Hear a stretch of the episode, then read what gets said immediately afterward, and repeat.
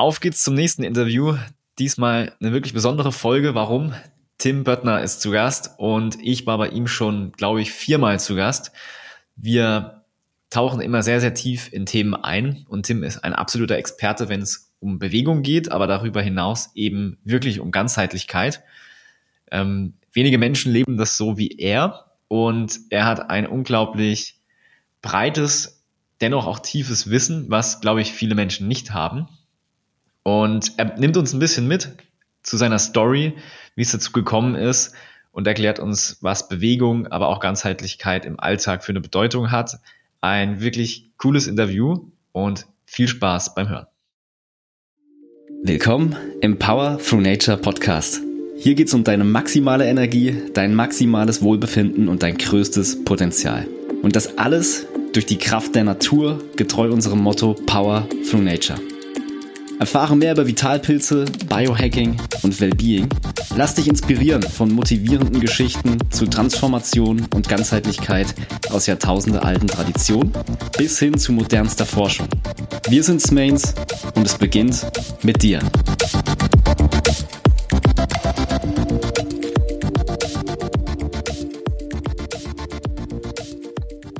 So, herzlich willkommen, Tim. Lange Zeit hat's gedauert. Wir waren schon oft bei dir oder ich bei dir im Podcast dreimal schon. Ich glaube, jedes Mal mindestens anderthalb Stunden. Und deswegen freut's mich umso mehr, dass du jetzt heute hier bei uns bist. Äh, herzlich willkommen. Ja, ja, vielen lieben Dank für die Einladung. Wie gesagt, ich freue mich ähm, sehr.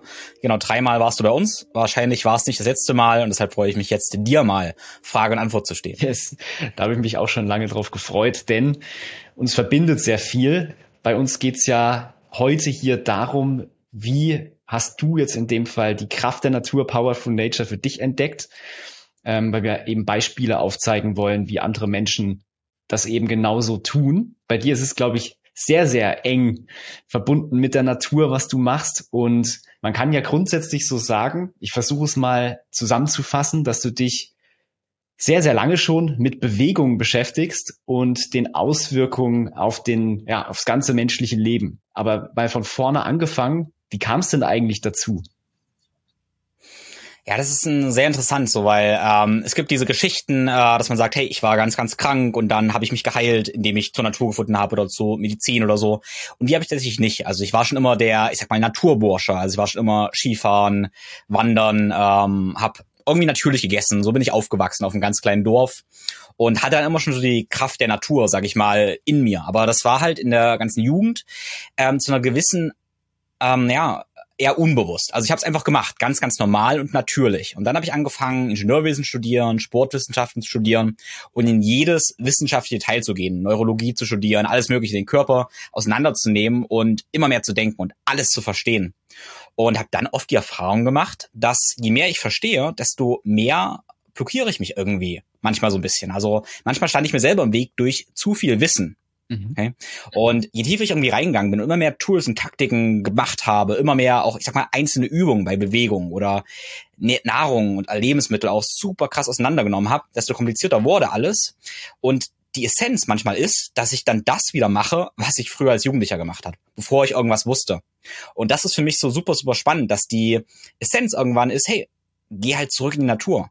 Die Natur ist manchmal tatsächlich die Weisheit letzten Schlusses. Und das finde ich so faszinierend, dass man dann so eine, so eine Reise macht. Jetzt verstehe ich natürlich Natur ganz, ganz anders. Ich sag mal, früher war ich einfach im Wald. Jetzt könnte ich zwei Stunden darüber erzählen, was im Wald mit unserem Nervensystem und so weiter und so fort eben passiert, warum wir da heilen. Aber letztendlich gehe ich jetzt auch nur wieder in den Wald. das ist ein sehr, sehr spannender Fakt. So ähnlich haben wir ja die Kraft der Natur auch zurückentdeckt. Wir haben damals auch geschaut, was kann man machen, um produktiver zu sein, schneller, höher, weiter. Durch die ganze Geschichte mit den Vitalpilzen haben wir es aber dann auch verstanden, man muss eigentlich gar nicht so viel verstehen, sondern alles, was wir so brauchen, gibt's in der Natur schon. Pilze auch. Wir haben sie jetzt nur ein bisschen mehr komprimiert, aber sie wachsen halt auch einfach in der Natur und werden schon seit tausenden von Jahren genommen. So viel zu da, verstehen. Da würde ich mal ganz kurz noch reingehen, weil das ist nämlich auch ganz spannend, weil ich mit meinen Eltern, wo ich aufgewachsen bin, wir waren immer Pilze zusammen. Ja. Immer. Pilze waren ganz toll. Also ich bin da, ganz, also wir haben jetzt keinen Cordyceps oder Reishi gefunden, aber eben Birkenpilze und so weiter und so fort, die man eben findet. Und ähm, ja, das war für mich völlig normal. Und ich würde sagen, während meiner ähm, ja ja, zwischen 20 und 25 bin ich davon wieder abgekommen, ja, weil mhm. das irgendwie nicht top-notch Wissenschaft oder sowas war. Und jetzt bin ich halt wieder am Waldensuchpilze. Wenn ich auch überlege, so vor fünf, sechs Jahren, als unsere Reise gestartet ist, also wir haben ja vorher noch was anderes gegründet, war das ähnlich. So durch das Studium wird man sehr rational, geht vielleicht mehr in den Kopf und gar nicht mehr so intuitiv, so im, im Körper. Ähm, ich glaube, das verbindet uns da wahrscheinlich auch. Aber vielleicht noch mal für diejenigen, die dich jetzt noch gar nicht kennen, wie sieht das jetzt genau aus? Also du bist so Bewegung. Also es geht um bei dir rein um Bewegung oder nicht rein um Bewegung, sondern im Kontext vom, von einem besseren Leben.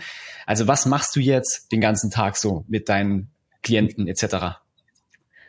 Ja, das ist also ähm, Bewegung ist bis das, wo ich herkomme, Sport, Training und damit über Körper. Da muss ich aber sagen, dass für mich äh, Training, Bewegung immer schon ein ein Mittel ist, um auch das Leben zu verstehen. Also ich bin der Meinung, wenn ich trainiere, wenn ich mich bewege, dann habe ich eben Einfluss auf ja, meine Gedanken, mein Mindset, auf alle Systeme auch meines Körpers. Also für mich, ich lehre mit Bewegung eben tatsächlich auch Körperlogik. Mir ist ganz wichtig, ähm, wenn ich jetzt Bewegung unterrichte, die Leute, die kommen oft und denken, hey, ich werde besser in der Hocke. Ja, das werden sie vielleicht, aber sie gehen und verstehen ihren Körper. Ja? Und das ist was viel, viel wertvoller. Sie verstehen ihren Körper, ihren Geist und eben die Körperlogik. Also für mich ist Bewegung halt ein Medium, um allgemein ja, sich die Natur auch, äh, sich und ihre Natur, ja, das ist ja schwer trennbar oder sollte nicht trennbar sein, eben besser zu verstehen.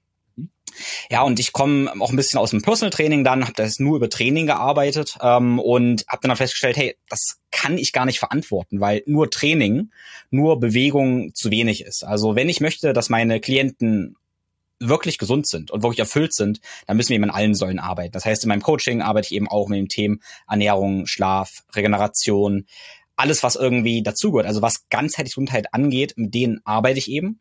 Und das Wichtige dabei ist, äh, ich könnte noch mehr Säulen aufzählen und denke, oh, das ist ja wahnsinnig viel.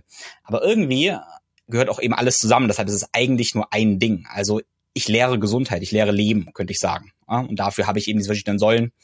Ähm, genau, aber eigentlich gehört es eben alles zusammen. Und das möchte ich, dass Leute das erfahren. Und wenn wir das erfahren, wie alles reibungslos miteinander interagiert, dann entsteht eben ja Gesundheit und Erfüllung das ist jetzt wieder die perfekte Definition. Wir haben es schon in den anderen Folgen gehört. Das ist im Prinzip das, oder das ist das Prinzip von Ganzheitlichkeit, dass man eben alle Aspekte bestmöglich betrachtet, jetzt nicht mit dem Kopf zu ausführlich da irgendwie philosophiert, sondern was sind die Grunddinge, die man tut mit dem größten Effekt. Wenn ich jetzt nicht schlafe oder schlecht schlafe, dann wir haben da gerade das Thema Schlaf, ähm, sehen alle anderen Sachen relativ schlecht aus.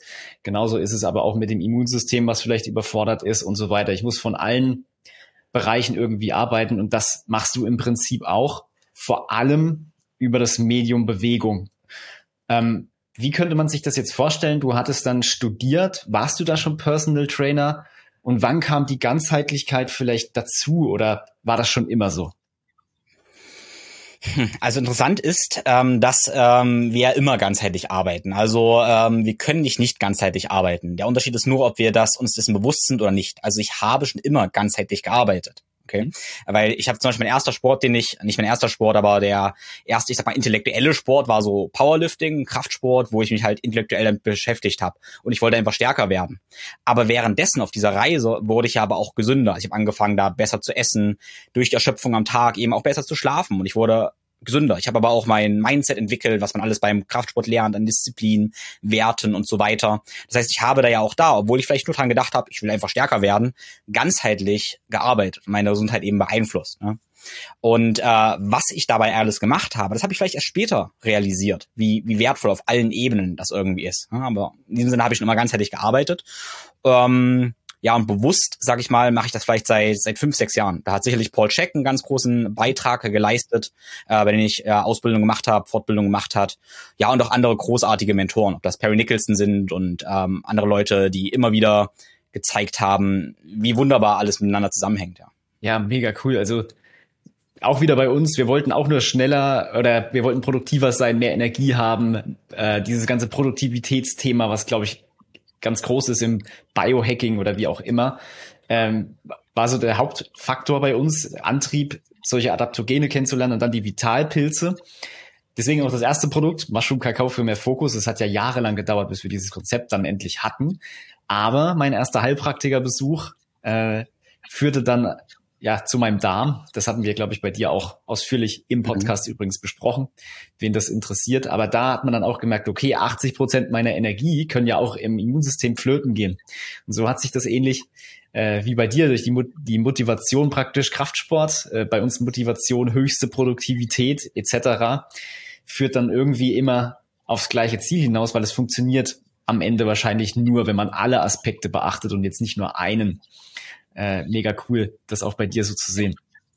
Das ist wunderschön, was du sagst, auch mit dem Darm, weil zum Beispiel ich hatte eine schlimme Verletzung in meinem Kraft-3-Kampf gehabt und das ist eben äh, ja unter Rücken äh, verhoben, könnte man ganz vereinfacht jetzt eben sagen. Letztendlich war das aber auch eine, eine Summe aus äh, verschiedenen Faktoren, wie zum Beispiel, dass ich in dem Moment einen entzündeten Darm hatte und krasse Blähungen hatte. Okay. okay. Und dann muss man auch sagen, hey, zu dem Zeitpunkt hatte ich zu viel Kaffee getrunken und war krass stimuliert von ähm, ja von Musik. Also ich hatte irgendwie ein mhm. Übererregungs-Dopaminproblem und ich habe das Darmproblem gehabt. Und natürlich war mir ganz klar, mein einziges Ding war, ey, ich will maximal stark werden. Aber um das zu machen, musste ich meinen Darm reparieren und musste eben auch mein, ich sag mal, Dopaminsystem zu einem gewissen Maß irgendwie regulieren, optimieren. Ja? Und das nur mit diesem Ziel stärker zu werden, arbeite ich trotzdem genau daran. Und genauso jetzt ist mir ganz wichtig, mein, mein Purpose jetzt ist eben auch viel Ganzheitsgesundheit zu lehren letztendlich. Also ich möchte da auch maximal klar denken können, produktiv sein, ich möchte sprechen können. Das ist jetzt mein Purpose. Mhm. Das Witzige an der Sache ist, dass ich deshalb ja hart und schwer trainiere, weil ich weiß, dass das Krafttraining ähm, ja so positive Auswirkungen auf alles in meinem Leben hat, dass ich eben damit auch produktiver bin. Und damit mache ich immer noch eigentlich genau dieselben Sachen, vielleicht in einer bisschen anderen Gewichtung, ja? Ähm, und deshalb bin ich der Meinung, hey, wir dürfen uns alle irgendeinen Purpose suchen, wohin wir uns so zu einem gewissen Maße optimieren, auch wenn das ein Wort ist, was so negativ behaftet ist, aber ich finde, das trifft. Ja. ähm, ja, und wir kommen darauf, dass wir alle Menschen sind. Und das ist ein Thema, mit dem ich mich beschäftige. Wir sind alle Menschen ähm, und wir haben alle Prinzipien, äh, auf die unsere Gesundheit basiert.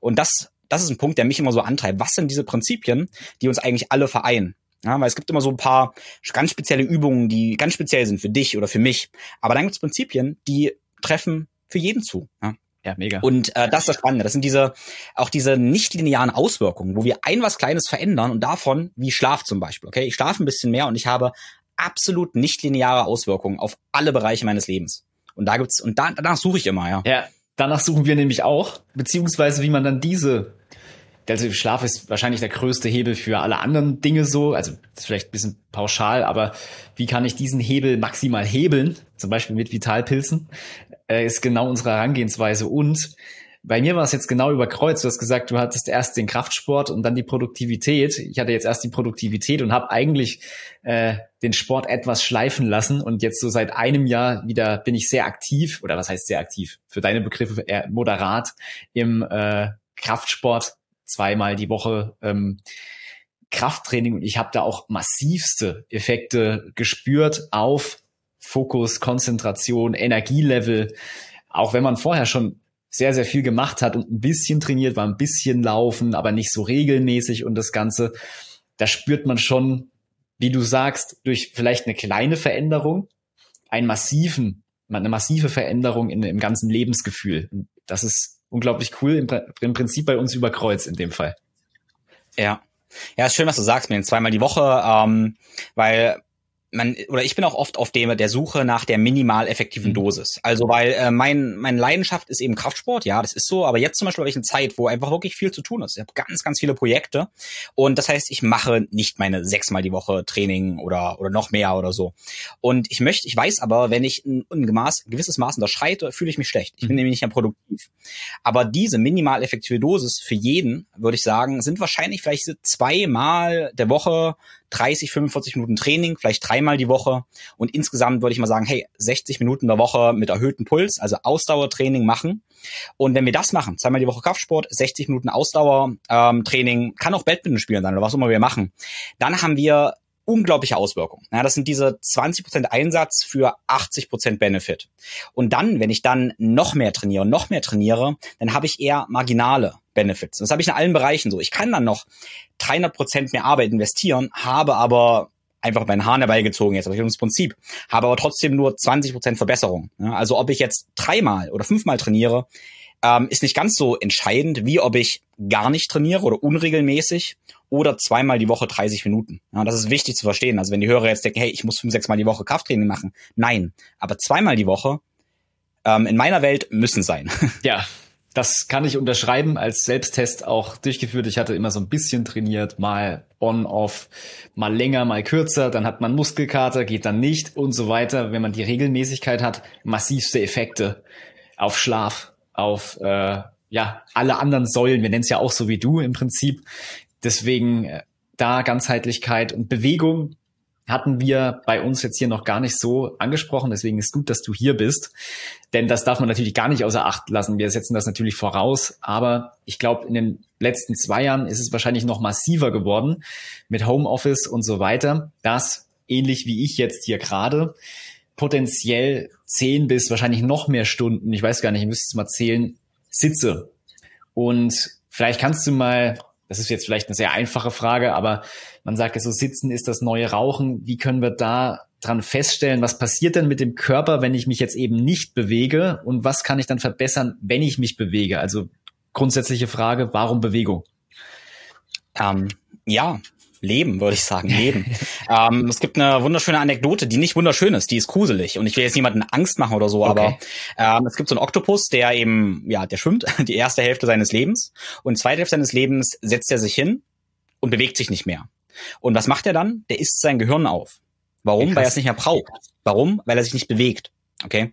Und unser, Bewe unser Gehirn ist für Bewegung gemacht letztendlich. Also wir brauchen das Gehirn, um uns zu bewegen. Also dieser Spruch, Bewegung ist Leben, das ist, das ist tatsächlich einfach wirklich handfeste Biologie. Also wir wissen, wenn wir äh, äh, sedentary sind, also wenn wir ähm, uns nicht uns nicht bewegen, passiv werden, äh, dann schrumpft unser Gehirn. Ja? Wir bauen unser Gehirn ab. Ja? Also wir verdauen das nicht und essen das nicht auf, aber das baut sich eben ab. Also das ist super wichtig zu verstehen. Und wir haben, ähm, also mein Ansatz, äh, wie ich auch Bewegungen als Bewegungsroutine unterrichte, ist entlang der neuromotorische Entwicklung. Ja, das sollte insofern jeder kennen oder kennt jeder, weil wir so bewegen gelernt haben. Okay, wenn wir geboren werden, beginnen wir irgendwann mit Atmen, dann gucken wir in der Luft rum, drehen unseren Kopf, der noch ziemlich schwer da ist, äh, rollen uns auf dem Boden rum, fangen an zu schaukeln, krabbeln rum und irgendwann laufen wir. Und das machen wir nicht einfach so, das machen wir, also wir sind nicht grundlos, sondern wir lernen dabei eben Bewegung, jede Bewegung, die wir später machen, lernen wir bei diesem Trainingsprogramm der Natur.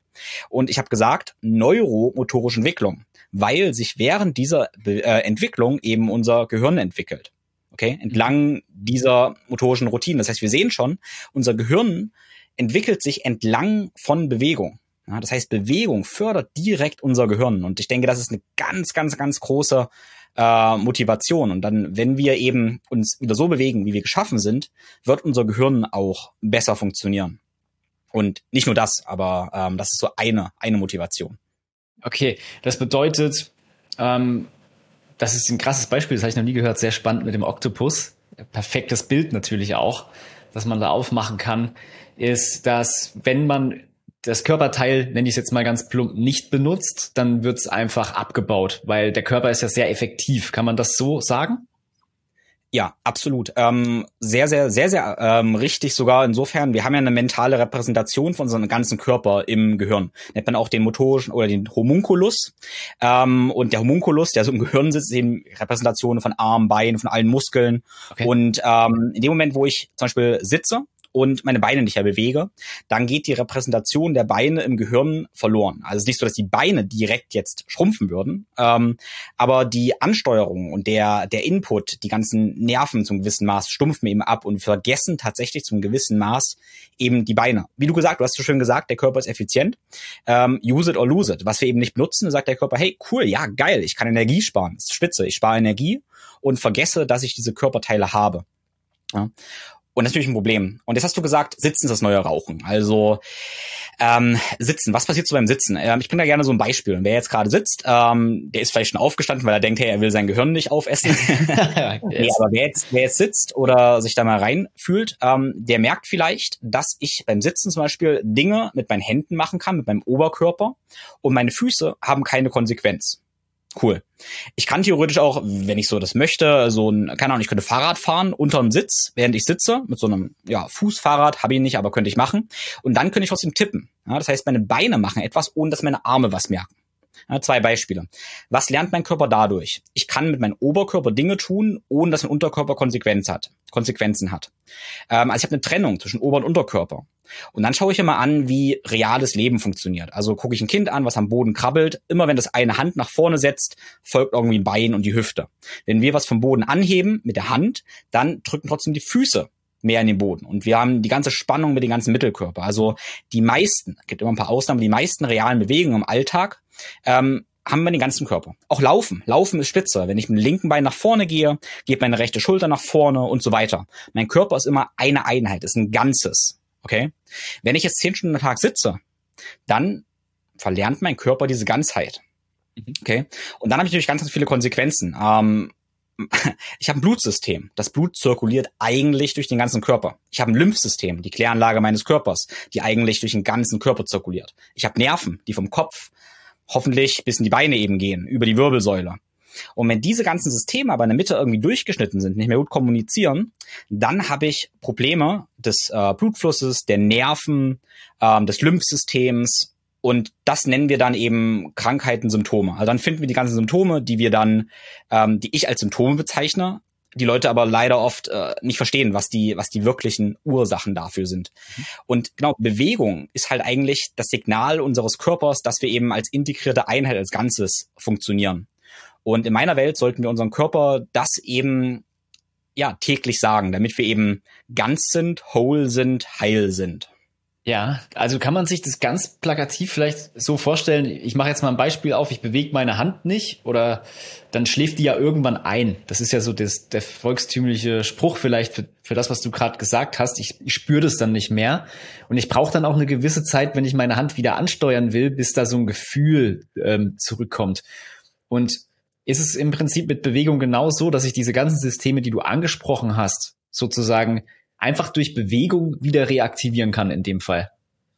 Absolut, absolut, definitiv. Mhm. Und sicherlich gibt's dann, ähm, also jede Bewegung ist gut, es gibt keine schlechte Bewegung. Sicherlich gibt's dann effektivere Bewegung und weniger effektivere Bewegung, eben das, eben das zu machen. Was du gesagt hast mit dem, mit dem Arm einschlafen ja, oder ein Bein einschlafen oder sowas.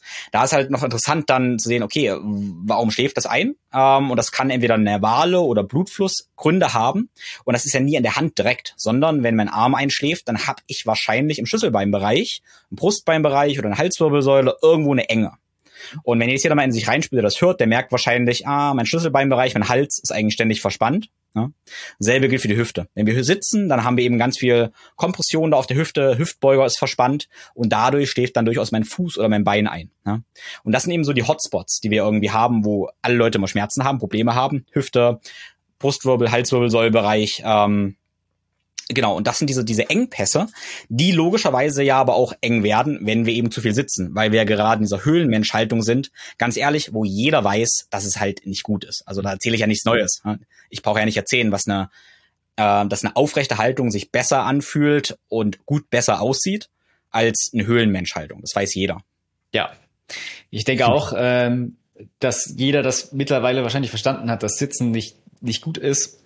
Warum es nicht gut ist, es ist gut von dir zu hören, wie, wie das funktioniert, denn auch im, im Taoismus, TCM und so weiter geht es ja auch immer um den Blutfluss, dass überall Blut hinfließt. Dort ist es das Qi. Bei uns sind es eben äh, fünf verschiedene Systeme, die wir da identifiziert haben, aber im Grunde genommen hatten die auch schon recht damit im Yoga ja genauso. Man versucht ja diese Bewegung dann wahrscheinlich, so wie ich das jetzt verstehe, vielleicht kannst du das kurz kommentieren, damit man eben jeden Nerv, jedes Blutgefäß irgendwie aktiviert mit diesen Asanas in diesem System. Ist das richtig? Ja, würde ich so sagen, ja. Also da hat man klar noch mehr Komponenten. Man geht dann auch davon aus, dass emotionale Energie und so weiter durchfließt. Äh, Yoga macht ganz, ganz viele großartige Sachen, weil Yoga eben auch einerseits Intention ähm, klassisch Yoga würde man jeder Pose auch eine Intention setzen, man würde mit Gedanken arbeiten. Ähm, aber auch bei uns in Deutschland ist angekommen, dass man ja währenddessen auch atmet, am besten eine tiefe Zwerchfellatmung. Man hat also auch noch diese Aktivierung des Parasympathikus, sprich eher des Heilungssystems während der Bewegung, was auch was sehr, sehr Schönes ist. Also da kann man ganz, ganz viel lernen aus dem Yoga. Mhm. Ich möchte noch mal ganz einen Schritt zurückgehen, ganz kurz, weil du gesagt hast, Sitzen ist schlecht. Ich möchte noch mal sagen, nicht unbedingt. Also Sitzen ist, wir müssen ja auch mal sitzen. Ja. Ähm, jetzt würde ich aber sagen, hey, äh, wenn möglich, dann lieber nicht auf Stühlen sitzen. Ähm, aber auf dem Boden sitzen zum Beispiel ist großartig. Also hocken ähm, auf dem Boden mit langen Beinen, gekrätschten Beinen sitzen. Ähm, die beste Position ist immer die nächste. Ja, also ich persönlich sitze auch mal gerne, nachdem ich den ganzen Tag am Laptop gestanden habe und auf dem Boden gesessen hat, sitze ich auch mal wieder auf dem Stuhl. Weil wir Menschen sind eben für Bewegungsvariabilität gemacht. Das ist ganz, ganz wichtig. Also wir wollen ähm, zwischen verschiedenen Positionen wechseln. Ja? Und das okay. ist ganz, ganz wichtig. Ja? Die beste Position ist die nächste. Das hält unser Gehirn frisch. Und es ist kein Problem, eine halbe Stunde sitzen, eine halbe Stunde zu stehen und mhm. dazwischen einfach zu wechseln. Solange wir nicht eben zehn Stunden immer dasselbe machen. Das hätte ich dich gerade gefragt. Also was wäre jetzt der die Lösung sozusagen, eine einfache Lösung für den, der jetzt zehn Stunden äh, sitzt, wäre das so, sozusagen alle 40 Minuten mal sowas wie ein Hampelmann zu machen. Aber die Lösung ist wahrscheinlich auch nicht zehn Stunden zu stehen. Ja, also genau, ich würde äh, mehrere Tools praktisch an, äh, anbieten. Okay. Das ist einmal den Arbeitsplatz so zu designen, dass wir einen Sitz-Steh-Arbeitsplatz haben. Sprich, dass wir einerseits stehen können und dann aber auch wieder wechseln können ins Sitzen dass wir, je nachdem, wo derjenige startet, vielleicht 30 Minuten das eine macht, 30 Minuten das andere, dann stehen aber auch gerne mal ein Bein vielleicht auf den Stuhl hochstellt, dann das andere, ähm, genau, und dazwischen eben einfach wechselt für den ganzen Tag. Eben Punkt Nummer eins, die Position, ähm, kostet uns keinen Zusatzaufwand, keine Zeit, das ist was ganz Wertvolles immer, keine Zeit, einen großen Benefit.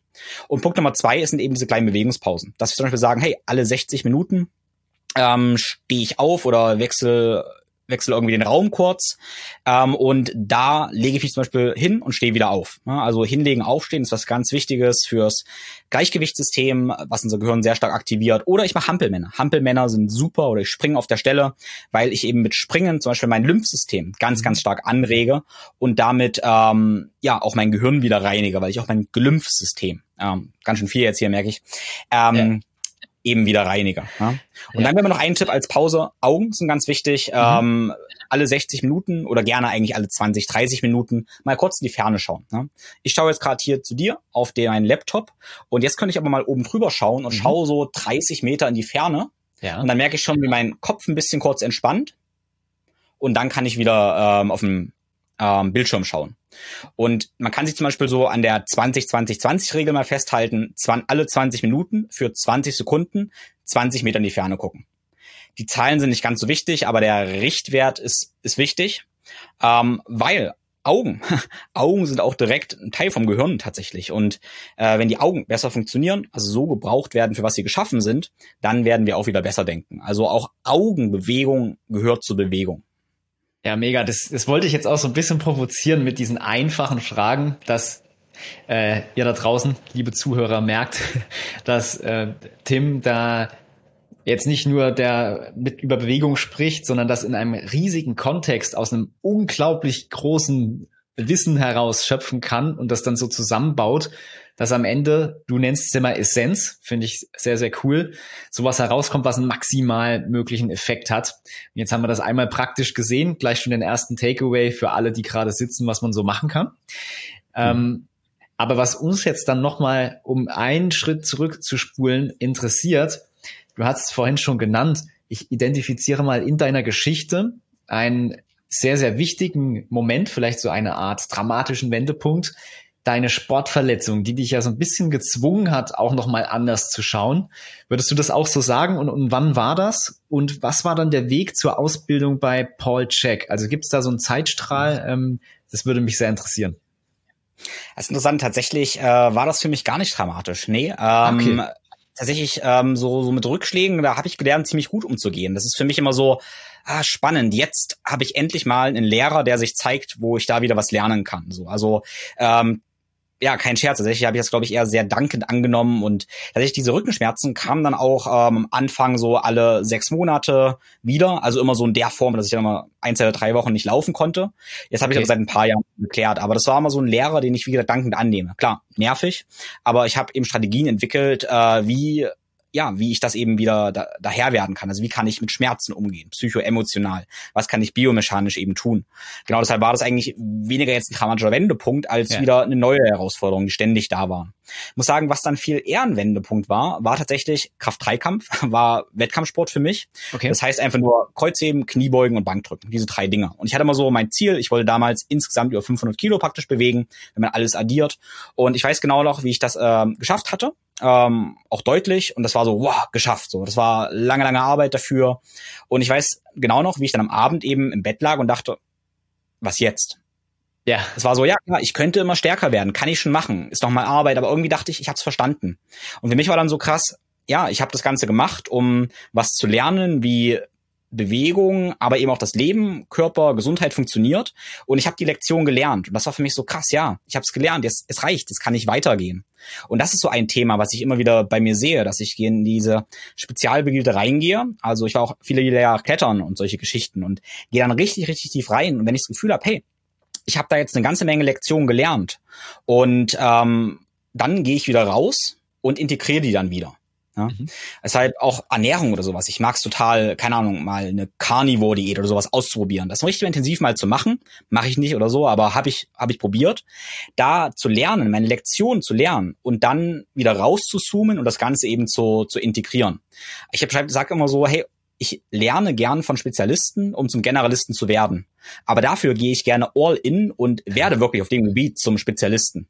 Ähm, also ich mache mich auch gerne dreckig auf dem Gebiet einfach. Ja? Also nicht mit so einem vorsichtigen Abstand, äh, wo ich manchmal Probleme habe, wenn ich das so sehe, wenn Leute über Spezialisten dann sprechen und sagen, die machen das ja falsch. Mal, hey, ich mag es richtig reinzugehen, mich richtig dreckig zu machen und dann wieder rauszugehen, das mitzunehmen, was gut war und das da zu lassen, was für mich eben nicht so gut war. Ja, mega spannend. Ähm, vielleicht noch mal ganz kurz zu dieser äh, Geschichte mit den mit den Rückenschmerzen. Du hast vorhin erwähnt, es ist wahrscheinlich auf ein Darmproblem zurückzuführen. Wie, wie erklärst du dir da die Ursache? Ist das durch Bewegung oder durch eine falsche Bewegung entstanden oder durch eine Entzündung etc.? Wie war das? Ähm, ja, äh, gute Frage. Es ist da ganz viele verschiedene Faktoren, aber äh, das war beim Kreuzheben gewesen, also sprich einfach ein schweres Gewicht vom Boden anheben. Ja. Und da muss der Rücken nun irgendwie stabil bleiben. Und ähm, ich habe für mich festgestellt, dass wenn ich einen aufgeblähten Darm habe und auch entzündeten Darm, dann wird eben meine Rumpfmuskulatur gehemmt. Und ich habe da mehrere Faktoren. Also ich habe zum Beispiel auch direkt eine Muskelorganverbindung zwischen meinem Dünndarm und meiner geraden Bauchmuskulatur und zum Beispiel auch mein Quadrizeps, also gerader vorderer Oberschenkel. Und in dem Moment, wo der Darm praktisch entzündet ist, sind diese Muskeln gehemmt. Man kann sich aber auch sehr gut vorstellen, wenn der Darm halt irgendwie wehtut und man krass gebläht einfach nur ist, dann ist es ja unangenehm, mein Rumpfkorsett anzuspannen. Mhm. Wenn ich dann also ein schweres Gewicht anheben möchte, dann funktioniert meine Rumpfmuskulatur eben nicht so, wie ich das gerne äh, machen würde. Na, das praktisch Faktor Nummer eins, wo ich jetzt ganz klar für mich weiß, hey, falls ich was falsch gegessen habe und habe Blähung oder sowas, ja, dann mache ich entweder mehr Warm-up, mehr Aktivierung. Und wenn es nicht geht, dann lasse ich das, dann hebe ich nichts Schweres an, weil es eben, ja, weil es auf jeden Fall ein Verletzungsrisiko ist. Punkt Nummer zwei, der ganz wichtiges Learning für mich war da eben, dass ich in dem Moment auch kompensiert habe mit zu viel Kaffee, zu viel lauter Musik und mich einfach krass gepusht habe und damit jede Signale meines Körpers einfach nur überhört habe. also mein Körper hat geschrien eigentlich, aber ich habe einfach noch lauter Musik angemacht und noch mehr stimuliert, dass ich eigentlich ja die Schreie, den Schmerz ähm, nicht gehört habe. Paul Check, weil du Paul Check angesprochen hast, der spricht immer von einem Pain Teacher. Und ich liebe dieses Bild. Ne? Ähm, der Pain Teacher, bevor der kommt, dann wispert der schon, also er flüstert schon, gibt ganz viele Signale. Und in meiner Erfahrung, wenn wir sensibel sind und diesen Flüstern zuhören, und eigentlich schon ein Warm-up bei mir zum Beispiel kommt, hey Tim, du, du fühlst dich heute nicht gut, lass es. Und ich höre nicht zu und ignoriere den immer wieder, dann kommt er halt irgendwann mit Verletzung und Krankheit. Ja? Und meine Erfahrung, wenn ich dem Pain Teacher zuhöre, dann muss es erst gar nicht sein, dass ich mich eben verletze oder dass ich krank werde. Das ist ein anderes wichtiges Learning. Ja, das ist äh, sehr interessant, weil sich das auch wieder deckt mit den ganzen TCM-Geschichten, die Emotionen, die irgendwo blockiert sind oder Schmerzpunkte die ja in der taoistischen Lehre eben auch der Lehrer sind, man soll ihnen zuhören etc., um sie dann loszulassen. Genau das hast du wahrscheinlich mehrfach durchgemacht und dann eben so dein großes Wissen nicht nur aus irgendwelchen Büchern, sondern vor allem praktisch selber, du hast gesagt, du machst dich gerne dreckig, finde ich mega gut, äh, dann erlernt. Und so ergibt sich dann natürlich ein riesiger Wissensschatz etc., aus dem man dann schöpfen kann. Ähm, mega spannend. Das heißt, ähm, vielleicht um auch gerade das nochmal aufzugreifen, das fand ich gerade sehr spannend mit, du hast auch Ernährungsformen ausgetestet. Wir merken in unseren Workshops, auch wenn wir, da geht es nur um ganz, ganz einfache Sachen, nicht nur um den Pilz, sondern wir sagen immer, ähnlich wie du, 80 Prozent sind halt Lifestyle und die Gewohnheiten und 20 Prozent kann man vielleicht mit einem sehr guten Supplement oder mit, mit einer Strategie dahinter noch on top setzen. Deswegen machen wir Workshops, wo es so absolut um die Grundlagen geht Toxine vermeiden, Ernährung optimieren etc. Diese ganzen Themen ganz einfach. Da kommt es immer wieder vor, dass eben da sehr viel Dogmen zu finden sind. Du kennst sicherlich auch aus Social Media, die einen sagen, es ist total unverantwortlich, zum Beispiel tierische Nahrung zu sich zu nehmen. Die anderen sagen, es ist überhaupt nicht anders möglich. Du sagst, du hast die Carnivore Diät ausprobiert. Ich habe auch im letzten Jahr in Verbindung mit Kraftsport eher proteinreich gegessen und da Benefits gesehen. Ähm, was ist so da dein Learning? Was kannst du dazu vielleicht sagen? Vielleicht ganz kurz zur Carnivoren-Diät. Ich will, ähm, also ohne jetzt das groß auszuführen, aber ähm, ich glaube nicht, dass die Carnivore-Diät auch aus biologischen Standpunkten und ich zitiere tatsächlich leider viele Wissenschaftler, nicht leider, aber ganz klar, ergibt leider für die meisten Menschen nicht so viel Sinn. Es gibt immer diese speziellen Indikationen, vielleicht Autoimmunkrankheiten und so weiter, wo das Sinn ergibt. Aber jetzt sind wir gerade in meiner Wahrnehmung so einer Welt, wo plötzlich alle ganz besonders sind und alle diese spezielle Ernährungsform brauchen. Äh, und das ist halt tatsächlich nicht so. Wie auch immer. Ähm, aber jedenfalls meine Ernährung ist eben ja prinzipienbasiert und relativ undogmatisch. Ähm, das sage ich erstmal so und dann stelle ich fest im, im Gespräch mit anderen Leuten, äh, dass es doch relativ speziell ist, weil ich sage mal, ich esse nur Lebensmittel. Also ich esse nur Lebensmittel, die ich als Lebensmittel deklariere. Und das mhm. ist, glaube ich, eine, eine, große Abgrenzung, was für mich alles nicht wirklich als Lebensmittel gilt. Also ähm, das ist bei mir zum Beispiel auch so, hey, zehn Prozent mal was anderes ist okay, aber eine Pizza zum Beispiel ist halt hochverarbeitetes Mehl mit pasteurisierten Käse, vielleicht ist da Salami als verarbeitetes Wurstprodukt drauf und vielleicht, ich weiß nicht, was für ein Öl da drauf ist oder so, aber das ist halt kein natürliches Lebensmittel. Sowas esse ich halt letztendlich nicht. Ich muss mal ganz kurz fragen, was war die Eingangsfrage? Äh, ja, genau. Also es gibt ja diese Dogmen, vegan, ah, Carnivore. Ja, okay, jeder ja. sagt, das ist das Richtige und das ist moralisch okay, und so weiter. Äh, was hast du da für Erfahrungen gemacht in der Ernährung? Ja, ja, genau. Also erstmal mein, mein Dogma ist, dass ich eben ähm, erstmal kein Dogma habe, aber wenn, dann nur echte Lebensmittel esse. Ähm, genau, und das andere möglichst meide aber möglichst meinen heißt, ich gönne mir das auch mal. Und das ist zum Beispiel, ich gehe gerne reisen. Und wenn ich jetzt in Italien bin, da gibt es italienische Eiscreme, mhm. dann möchte ich mich, das ist ganz wichtig, ich möchte mich auch mit der Kultur verbinden, weil also Nahrung auch immer diese, ähm, ja, diese saisonale, regionale Komponente irgendwie hat und diese Liebe von den Leuten da. Also wenn ich jetzt in Italien am Gardasee bin, dann esse ich auch mal eine Pizza und ein, ein Eis, was aber in meiner Erfahrung ganz anders wirkt, als wenn ich mir hier ein Eis im Rewe kaufe, eine Pizza bestelle und auf der Couch das Ganze esse. Wirkt völlig anders in meiner Erfahrung. Das ist sehr, sehr interessant. Aber diesen Einstieg würde ich jetzt praktisch erstmal nicht für Leute wählen, die anfangen, sich mit Ernährung zu beschäftigen. Ne? Mhm. Ähm, genau, das ist, glaube ich, wichtig. Jetzt hast du so Dogmen nochmal gesagt. Und da ist mir ganz wichtig, dass wir halt ähm, erstmal bewusste Entscheidungen treffen. Ja? Und dass wir in so einer Diskussion, weil das ist das Schlimmste meiner Meinung nach, was immer ver vermischt wird, äh, trennen zwischen einer äh, biologischen Komponente, was ist gut für meinen Körper, zwischen einer ethischen Diskussion, ähm, und zwischen einer ökonomischen ähm, Diskussion oder ökologischen Diskussion. Also Umwelt, ähm, Tierethik und Biologie sind durchaus unterschiedliche Sachen. Also ich kann durchaus die Entscheidung treffen, ich esse keine Tiere, ich werde vegan und akzeptiere, dass ich vielleicht biologisch nicht optimal leistungsfähig bin. Also die Diskussion will ich nicht anfangen, aber das ist eine bewusste Entscheidung, das ist okay. Und das wird aber ganz oft vermischt, wo es zu merkwürdigen Dingen äh, letztendlich geht. Ja, und äh, also ich fand es, ich habe vor vor zwei Jahren äh, mich auch mit Tieren insofern auseinandergesetzt, dass ich auch dabei war, wie ein Tier, also ein Reh damals getötet wurde. Ich habe das, ähm, ich habe die Augen noch gesehen, ich habe das Ausbluten sehen, habe dann das Fell abgezogen und habe das mal komplett gemacht, praktisch komplett das ganze Fleisch geschnitten, auseinandergenommen, zubereitet, gekocht und dann gegessen. Und ich habe das auch als spirituelle Reise gemacht gesehen, weil ich gucken wollte, was sagt denn mein ganz Innerstes und meine Seele eigentlich dazu? Komme ich vielleicht zu der Erkenntnis, hey, das, ich kann keine Tiere mehr essen, dann wäre das okay dann hätte ich die Entscheidung getroffen. Aber für mich hat sich das in diesem Kontext richtig angefühlt. Und es war eine andere äh, interessante Erfahrung, weil ich da wirklich ganz, ganz, ganz offen rangegangen bin.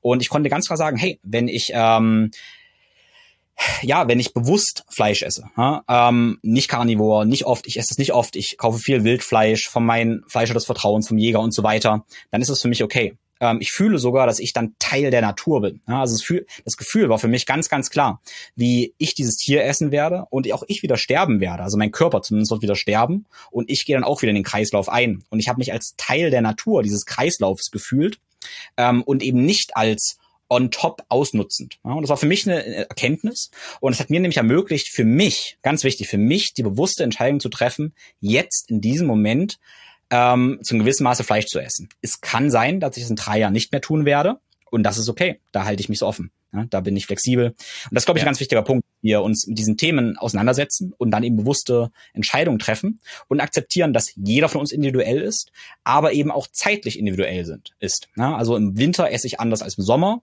In drei Jahren esse ich anders als noch vor zwei Jahren. Ja? Und das zum gewissen Maße auch immer re-evaluieren. Ja, mega stark, dass du das teilst. Ähm, weil ich glaube auch, dass es dann für die Leute ersichtlicher wäre, wenn man auch damit aufgewachsen wäre. Also zum Beispiel, ich komme vom Dorf sozusagen. Mein Onkel war Fleischer, der hat unten bei uns im Keller praktisch ähm, ja immer geschlachtet. Daher kenne ich das, seit ich ganz klein bin. Mein bester Kumpel ist Jäger. Ähm, da ist die ganze Gefriertruhe auch immer voll mit, äh, also randgefüllt etc. Für mich war das schon immer normal und es war nie fremd. Und für mich ist es auch eher ein Teil der Natur als etwas gegen, entgegen der Natur etc., wie es ja auch manchmal von der anderen Seite so dargestellt wird etc. Deswegen cool, dass du das so geteilt hast. Das bedeutet, du siehst schon so, dass man aus beiden Welten, ob Pflanzen, Tiere, Fische, was auch immer, eben sich das Beste nimmt und das auch durchaus ja individuell veränderbar ist in der Zeit. Definitiv. Also meine Ernährung zum Beispiel würde ich sagen, besteht zu 80, 90 Prozent aus Pflanzen. Ähm, Pflanzen sind meine Bar, die Basis meiner Ernährung und da drauf praktisch dann ähm, ja tierische Produkte. Das ist so ähm, genau und das variiert immer ein bisschen je nach Sommer, Winter, Training und so weiter. Ich persönlich äh, nehme auch Proteinpulver aus dem Grund tatsächlich, weil ich nicht so viel tierisches Protein essen möchte. Okay, also ich okay. treffe die Entscheidung, eben auch Proteinpulver zu nehmen, um auf mein Gesamtprotein zu kommen, weil ich festgestellt habe, dass es für mich sehr, sehr wertvoll ist, ähm, ja, eine gewisse Menge an Protein ihm zuzuführen. Und ähm, deshalb nehme ich auch Proteinshakes, damit ich eben nicht dreimal am Tag Protein essen muss, also Tiere, Tiere irgendwie essen muss oder sowas. Und auch ja, eben ganz klar auch nicht Unmengen an Hülsenfrüchten oder Soja, was ich dann wieder bei Veganern teilweise sehe, was dann in meiner Erfahrung für meinen Darm tatsächlich eher die Hölle ist. Könnte aber auch sein, wenn ich es lang genug mache, dass der Mikrobiom sich anpasst, meine Darmflora sich umgestaltet und ich dann vertragen würde. Ja? Mhm. Wer weiß. Vielleicht ähm, ein was dazu möchte ich, möchte ich noch sagen, also weil du hast auch Paul Check angesprochen und Paul Check mhm. ähm, arbeitet eben oder ich arbeite eben auch viel mit, mit Körperfeedback. Ne? Also zum Beispiel mit sowas wie einem kinesiologischen Test, was jetzt nicht einfach nur bedeutet, wie reagiert mein Körper auf, auf Lebensmittel. Und wenn ich zum Beispiel esse, ne? und wenn ich, bevor ich esse, dann setze ich mich kurz hin, bin dankbar dafür, spüre Dankbarkeit, Liebe, atme ein paar Mal tief, mach kurz die Augen zu und ähm, ja, bin dankbar für dieses Essen. Und es kann auch sein, ich stehe an einem Grill oder sowas, es wird irgendwie gegrillt und ich spüre sofort, hey, mein ganzer Körper wehrt sich, ich sollte das nicht essen. Und das ist so eine Lücke, die vielleicht jeder kennt, also eine, eine Lücke, Lücke, so ein Reiz und ich habe dann die Wahl, ich merke so, ah, mein Körper will das eigentlich nicht. Und das ist eine große Reise, darauf zu reagieren, das eben dann auch nicht zu machen. Äh, nicht zu essen, weil der Körper ist super intelligent. Dieser, äh, dieser Impuls, diese Intuition oder eben als kinesiologischer Test, wo ich meine Muskeln testen könnte, eben um zu gucken, okay, reagiere ich darauf positiv oder negativ, das sagt mir schon, was mein, was mein Körper will. Ja? Und da probiere ich tatsächlich eben auch möglichst gut drauf zu hören. Ähm, wie gesagt, es kann eben sein, dass mein Körper in dem Moment kein Fleisch will, aber es kann auch sein, dass mein äh, Körper keinen großen Salatsmoothie oder Kohlsmoothie haben möchte. Ja? ja. Das darf auch ja. wieder lernen, äh, jeder lernen und dann wahrscheinlich in meiner Welt diese Weisheit des eigenen Körpers kombinieren mit dem auch durchaus schlauen Verstand und der Wissenschaft letztendlich. Wenn wir das beides kombinieren, diese Wissenschaft und die Körperintelligenz, ja, dann wird's krass. Ja, mega gut. Also, dass du es auch ansprichst. Vielleicht kurz zur Erklärung. Kinesiologischer Test ist ähm, ein Tool, um so ein bisschen sein Unterbewusstsein zu fragen. Der Muskel reagiert dann tatsächlich entweder dagegen oder eben nicht. Und ich kann tatsächlich, weil der, das Unterbewusstsein merkt viel, viel mehr oder nimmt viel, viel mehr wahr, als wir mit unserem Kopf verarbeiten können. Das ist eben ein sehr effektives Tool auch, wenn man weiß, wie man es anwendet. Finde ich mega krass, dass du das auch tust. Ähm, sehr, sehr cool. Deswegen, ich hätte dich jetzt sowieso noch gefragt. Paul Check ist ja ein ja sehr bekannter ähm, Herr auf dem auf dem Gebiet und man könnte ihn schon so einordnen, dass er spirituell auch sehr sehr stark wirkt. Also er geht da schon stark in auch solche Themen, wie du gerade zum Beispiel beispielhaft mal erwähnt hast, rein. Ähm, wenn, du, wenn wir nochmal auf die Zeitachse gehen, du hattest studiert, warst Personal Trainer, hattest dann äh, diese eins, zwei Situationen, dann bist du irgendwann zu Paul Check gekommen. Wann war das und hat dich das besonders geprägt? Könnte man das so sagen? Absolut. Und es hat lange gedauert. Also ähm, vielleicht ein Einstieg da, weil ich, ich glaube, ich weiß, wo deine Frage rauskommt. Also wann kommt dieses, ah, dieses, dieser Kenntnis, da ist irgendwie mehr als nur Biochemie und Wissenschaft, ja. Das ist ja wahrscheinlich deine Frage.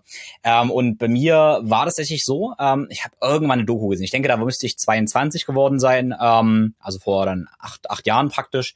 Da habe ich ein Doku gesehen über so Zen-Mönche. Und da haben sie Hirnscans an denen gemacht und haben halt gezeigt, was für Übermenschen von Konzentration die letztendlich sind. Also wie das ganz, ganz, ganz fernab, was Konzentration, kognitive Leistung angeht, angeht, äh, von normalen Menschen, sag ich mal. Und da habe ich dieses, diese Doku gesehen von diesen ja, regelrechten Über-Zen-Mönchen praktisch. Habe gedacht, hey, krass, das will ich auch. Das war für mich wie ähm, genauso geil wie schwere Gewichte heben. Ne? Und dann habe ich eigentlich angefangen mit Meditation und Atemarbeit. Tatsächlich aus dieser ähm, aus dieser Motivation raus, die maximale mentale Leistung irgendwie rauszuholen. Ja? Und das ist interessant, weil das war mein Einstieg, dieser dieser Verstandsweg eigentlich, dieser Leistung und Optimierungswille. Das war mein Einstieg und das war okay. Und auf dieser Meditationsreise, und ich weiß genau, am Anfang habe ich auch schon mal von Paul Check gehört, ähm, ganz ehrlich, das war für mich aber ein Spiri-Hippie. Aber was der da gefaselt hat von ähm, Spiri irgendwas war, nee, ging gar nicht. Mhm. Und dann habe ich weiter meditiert, weiter mich mit Atmung beschäftigt und ähm, ja, auch viel Reisen gewesen. Und dann irgendwann, vielleicht, ja, ich denke vor fünf, sechs Jahren oder so, dann kam Paul Check immer wieder auf die Bühne und so äh, in meinem Kopf. Und dann kamen andere Dinge. Dann kam auch ähm, das ganze Thema äh, Psychedelika, wo ich da nicht super tief drin bin oder so, aber das kam in meiner Podcast-Welt auch immer so mhm. ähm, wurde so ein bisschen populär. Und klar, wenn man dann irgendwie so davon immer wieder hört, Tim Ferriss und so weiter haben dann auch darüber gesprochen, da habe ich langsam so ein bisschen geöffnet. Ja? Und dann hat das so ein bisschen begonnen, dass ich gemerkt habe, hey, irgendwas ist da dran. Ja? Also ähm, genau, und dann habe ich praktisch, denke ich, vor fünf, sechs Jahren angefangen, ja, mich mit Paul Checkner zu beschäftigen, ein paar Ausbildungen da praktisch zu machen. Und ähm, ja, ganz klar dann einfach erfahren, wie viel, wie viel Power letztendlich dahinter steckt ähm, sich eben auch diesen ganzen spirituellen Komponenten zu öffnen. Und ich habe jetzt gesagt, ich ähm, mein Einstieg war ein anderer über den Verstand und das ist auch ein Grund dafür, warum ich da nicht zu viel tatsächlich drüber rede oder teilweise erst äh, den Einstieg anders wähle über die Wissenschaftsingeneurschiene, über Bewegungen und so weiter, ähm, weil ich weiß, hey, ich möchte Leute dort abholen, wo sie eben sind. Und mein Einstieg ist war genau dieses rationaler. Und das ist okay, das ist, das ist wunderbar und das ist perfekt. Und ähm, Leute, die zu mir kommen, tatsächlich, das ist ganz oft so, dass sie diesen Einstieg wollen, aber irgendwie mit irgendeiner Phase, ohne dass ihr das so klar ist, sagen sie schon, ich, du, ich weiß, da ist irgendwie mehr. Mein Körper macht komische Sachen, ich fühle da irgendwas. Ja? Und sie mhm. erzählen mhm. so eine Geschichte über den Verstand und wissen, da ist irgendwie mehr. Und da hole ich sie eben gerne ab. Ne? Ähm, ja. Genau, ich hoffe, das gibt so ein bisschen Sinn. Ja, ja, verstehe, was du meinst. Also das ist schon wieder total krass, die Parallelen. Also ich glaube, wir sind genau gleich alt. Und äh, wenn ich überlege, was ich vor so acht Jahren noch für so auch Ansichten hatte, wo sich das noch nicht äh, so angefühlt hat, alles, wie sich das dann geändert hat. Also sehr, sehr ähnlich, auch über den Verstand, solche Dinge beobachtet und dann immer mehr auch in diese Richtung gekommen. Aber ich glaube, dass man jetzt nicht, wenn man, man wird jetzt kein Hippie und sagt, Wissenschaft ist totaler Blödsinn, sondern ich glaube, bei dir ist es ja genauso, hast du jetzt eingangs auch schon mehrfach erwähnt, bei uns auch mit den Vitalpilzen so zum Beispiel als Beispiel. Wir wollen ja die Wissenschaft, die 7000 Studien, die es gibt und die 5000 Jahre traditionelle chinesische Medizin vereinen, weil sie genau das Gleiche aussagen. Und das ist ja mit der Quantenphysik zum Beispiel und, und spirituellen Sachen auch so. Im Prinzip ist es gar nicht mehr so, so mystisch alles, weil wir das heutzutage durchaus schon in einer gewissen Form erklären können, was da so vor sich geht und das dann auch nutzen können. Deswegen äh, finde ich das gut, es auch mal so zu beleuchten, dass man vom Verstand kommt, aber dann durchaus auch eine, eine Offenheit dafür entwickelt, immer noch bewerten kann, ob das jetzt Sinn macht oder vielleicht doch eher Quatsch ist. Das, ich glaube, da, ja. diese Balance muss man finden. Wir müssen jetzt nicht alle barfuß in wallenden Kleidern über die Wiese rennen, aber ich glaube, sich hinter dem Laptop komplett zu verstecken und, und nur Studien zu betrachten, die manchmal auch so ein bisschen komisch sind, ist auch keine Lösung. Deswegen mega cool, dass du genau diesen Weg auch gefunden hast, sozusagen. Ja, ja, der Witz an der ganzen Sache ist ja, ähm, also erstmal du hast äh, Magie gesagt, ähm, oder du hast nicht Magie gesagt, ähm, aber ich habe jetzt Magie gesagt, Magie ist halt ganz oft das, was wir einfach jetzt gerade noch nicht wissenschaftlich begründen können. Ja. Aber das heißt nicht, dass es irgendwie irgendwie falsch ist. Und witzigerweise sehen wir da ja gerade super viele Studienerkenntnisse, wo wir immer wieder feststellen, krass, was, was da alles noch ist. Also vielleicht ein Beispiel, was ich oft erzähle von, äh, mhm. von unserem Freund Max Gotzler praktisch. Der hat so ein ähm, ja. Meditationsretreat, sowas in der Richtung gemacht, also Neurofeedback, aber eher ein Biohacking-Ding praktisch, wo sie die Hirnwellen gemessen haben. Und mhm. dabei hat er eben bestimmte Themen bearbeitet. Und dann ähm, war er im Thema Vergebung dran, musste allen in seinem Leben vergeben und riesig da mental arbeiten. Dann irgendwann hat er allen vergeben, also ganz intensiv Vergebung praktiziert. In dem Moment, wo er den letzten auch vergeben hat, gab es unglaubliche Ausschläge. Ähm, ich weiß nicht mehr genau, welchen Bereichen das oder so war, spielt auch nicht so die Rolle, yeah. äh, was ihm die Hirnwellen an, angeht, wo ganz klar war, ah, er droppt in einen ganz, ganz anderen Bewusstseinszustand, nachdem er dieses Vergebungsritual gemacht hat, wo man denkt, okay, krass, jetzt sagt mir die moderne Neurowissenschaft, Vergebung ist eine gute Sache. Und das ist vielleicht der Einstieg für viele Hörer, wo sie sagen, okay, cool, dann ist vielleicht in Hawaii gibt's Hoponopono, hawaiianisches Vergebungsritual. Ich höre mir das Lied an und tanzt zur Vergebung. Dann ist das vielleicht jetzt ähm, ja Wissenschaft, okay. Ähm, oder witzigerweise habe ich jetzt früh gerade eine Studie gelesen äh, mit der Aussage, mit dem Link zwischen ähm, Immunreaktion und dem Gefühl von Scham, wo man in der Studie tatsächlich den Leuten ähm, Scham eingeredet hat, sie haben sich geschämt und hat dann erhöhte ähm, Immunreaktion praktisch gemessen. Auch super, super spannend, wo wir immer wieder sehen, ah krass, die, die beiden Welten, ähm, es gibt nicht zwei, nicht, gibt nicht beide Welten, ja, also, sondern ja. ja. Es ist unglaublich. Ich wusste, dass wir äh, hier irgendwann landen werden in diesem Gespräch, ähm, weil das auch so ein bisschen die Themen sind, die wir oder vor allem dann ich äh, entdecke. Ich arbeite mich auch sehr stark in taoistische Systeme ein und, und die ganzen Verwandten davon. Und es ist, scheint tatsächlich so zu sein, auch bei Vitalpilzen zum Beispiel, dass äh, da die bestimmten Traditionen, die das eben festgestellt haben, einfach 5000 Jahre Vorsprung haben und die Wissenschaft gibt's halt erst mit den modernen Methoden so seit vielleicht so 60 Jahren richtige Studien, die, da kann das noch gar nicht alles entdeckt sein, aber je mehr Wissenschaft betrieben wird, desto mehr wird eigentlich das, was in Yoga oder du hast die hawaiianische Tradition und Ayurveda und so, was da alles schon seit tausenden von Jahren existiert, eigentlich bestätigt. Deswegen wächst es immer mehr zusammen. Und das macht es unglaublich spannend. Also auch äh, Grüße gehen raus an, an Max Gotzler. äh, sehr cooles Experiment. Ich habe auch so ein Muse Headband das äh, könnte ich auch mal wieder ausgraben. Sehr spannend zu beobachten, was da so passiert in verschiedenen Sachen. Dann ist wahrscheinlich beim, äh, das ist, nennt man ja, oder man kann spirituelle Erfahrungen identifizieren, wenn das in den Gamma-Bereich schießt. Das ist immer so das Ziel auch bei Joe Dispenza und diesen ganzen Sachen. Mega spannend. Gibt es das als Podcast oder irgend oder hat er das als Blogartikel oder wie findet man das? Ähm, nicht, dass ich wüsste. Ich weiß, äh, das war bei dem Dr. James Hart gewesen und ich weiß nicht genau, ob er es in dem Podcast auch erzählt, aber es gibt einen Podcast mit Max und dem Dr. James Hart ähm, über das Bio-Cybernaut Lab, wenn ich mich recht erinnere jetzt. Ähm, und da erzählt Max äh, praktisch auch darüber, ja. Ja, da gucke ich auf jeden Fall mal nach. Wenn ich es finde, kommt es hier vielleicht mit dazu ähm, in die Show Notes. Sehr, sehr interessant. Vielleicht bisschen weit weg von ähm, für den einen oder anderen Zuhörer, aber ich glaube, man erkennt, dass viele intelligente Menschen wie zum Beispiel Tim, die durchaus aus dem rationalen Bereich kommen, sich durchaus mit diesen Sachen beschäftigen, weil sie halt immer mehr in die Wissenschaft reinrücken oder die Wissenschaft auch immer mehr damit zusammenwächst. Deswegen ist es unglaublich spannend, ja, da so ein bisschen reinzugehen. Und du hast es, glaube ich, auf eine sehr, sehr greifbare Art auch gemacht. Denn wenn ich bei dir schaue, ähm, habe ich schon oftmals gesehen, du hast auch coole Beiträge auf Instagram dazu gemacht, zur integralen Bodymap. Und da sieht man eigentlich so das bekannteste spirituelle Phänomen, nenne ich es jetzt mal, die Chakren. Ähm, und ja, jeder hat das Plakat wahrscheinlich schon mal gesehen von so, ein, so einer meditierenden Silhouette und diese farbigen Punkte da auf, die aufwärts gehen. Und da steckt ja unglaublich, da kann man ja Bücher, über Bücher, Jahrhunderte drüber reden, über dieses Thema. Du hast es auf Bewegung bezogen. Es sind sozusagen Punkte im Körper, nenne ich es jetzt mal, eigentlich in unserem Energiekörper, die unglaublich viele Funktionen haben, äh, die uns eigentlich das Erleben unserer Realität so ein bisschen bestimmen fast schon. Du hast es auf Bewegung bezogen, weil das macht ja Yoga mit den Asanas im Prinzip auch. Die möchten ja diese Energiezentren, was es im Endeffekt sind, aktivieren. Wie funktioniert das und warum und wie bist du dazu gekommen?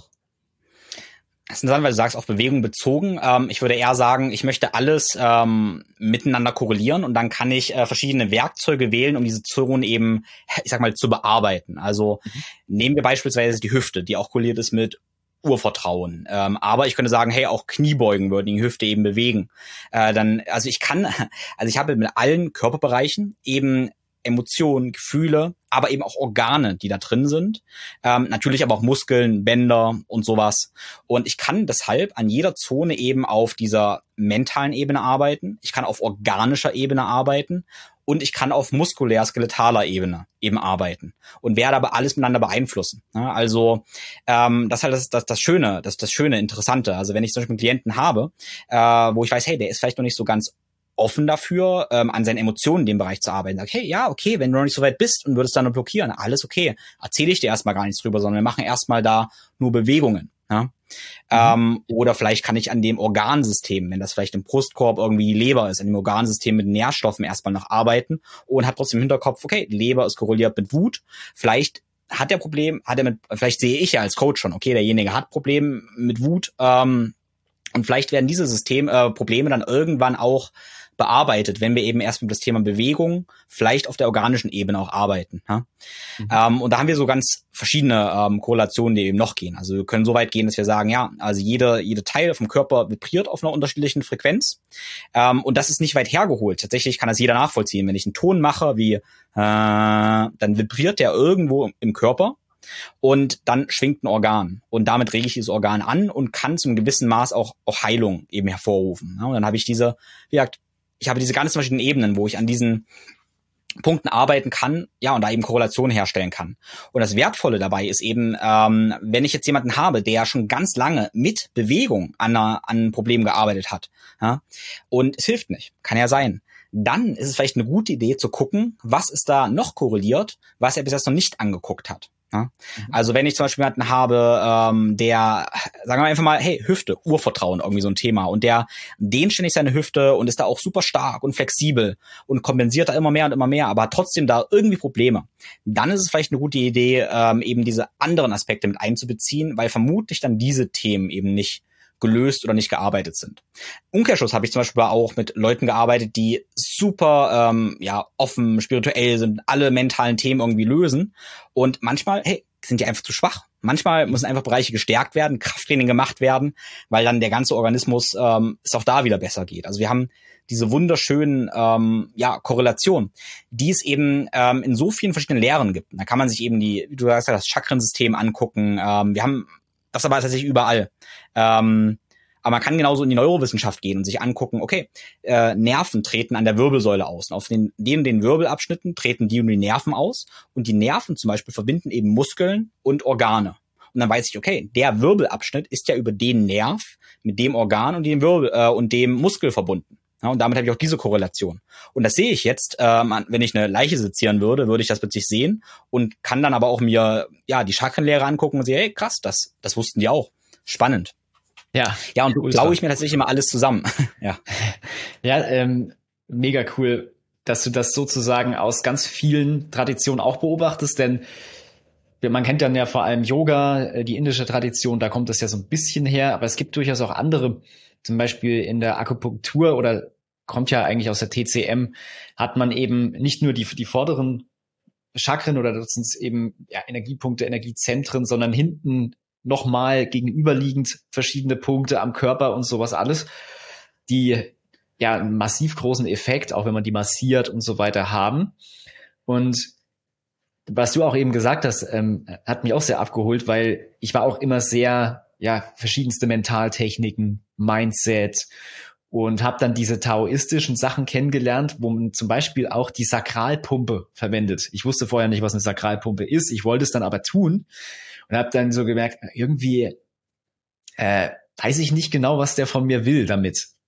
Und dann habe ich das Thema jetzt mal wieder entdeckt, nachdem ich wirklich jetzt ein Jahr lang äh, Squats mache, also äh, auf Kniebeugen, Kniebeugen zum Beispiel. Ja. Mhm. Und jetzt weiß ich, was die Sakralpumpe halt ist, ne? Oder seitdem und verstehe dann, ich brauche eben auch die Muskeln da ein bisschen drumherum oder auch das Körpergefühl dafür. Und das versuchst du eben oder das hast du in dieser Map mal echt sehr cool zusammengestellt. Das gibt's auch bei dir ähm, in deiner Community. Kommen wir gleich noch drauf. kann man sich das so als wie eine Art kleines Poster runterladen, was das auch für Implikationen hat ähm, aufs Leben.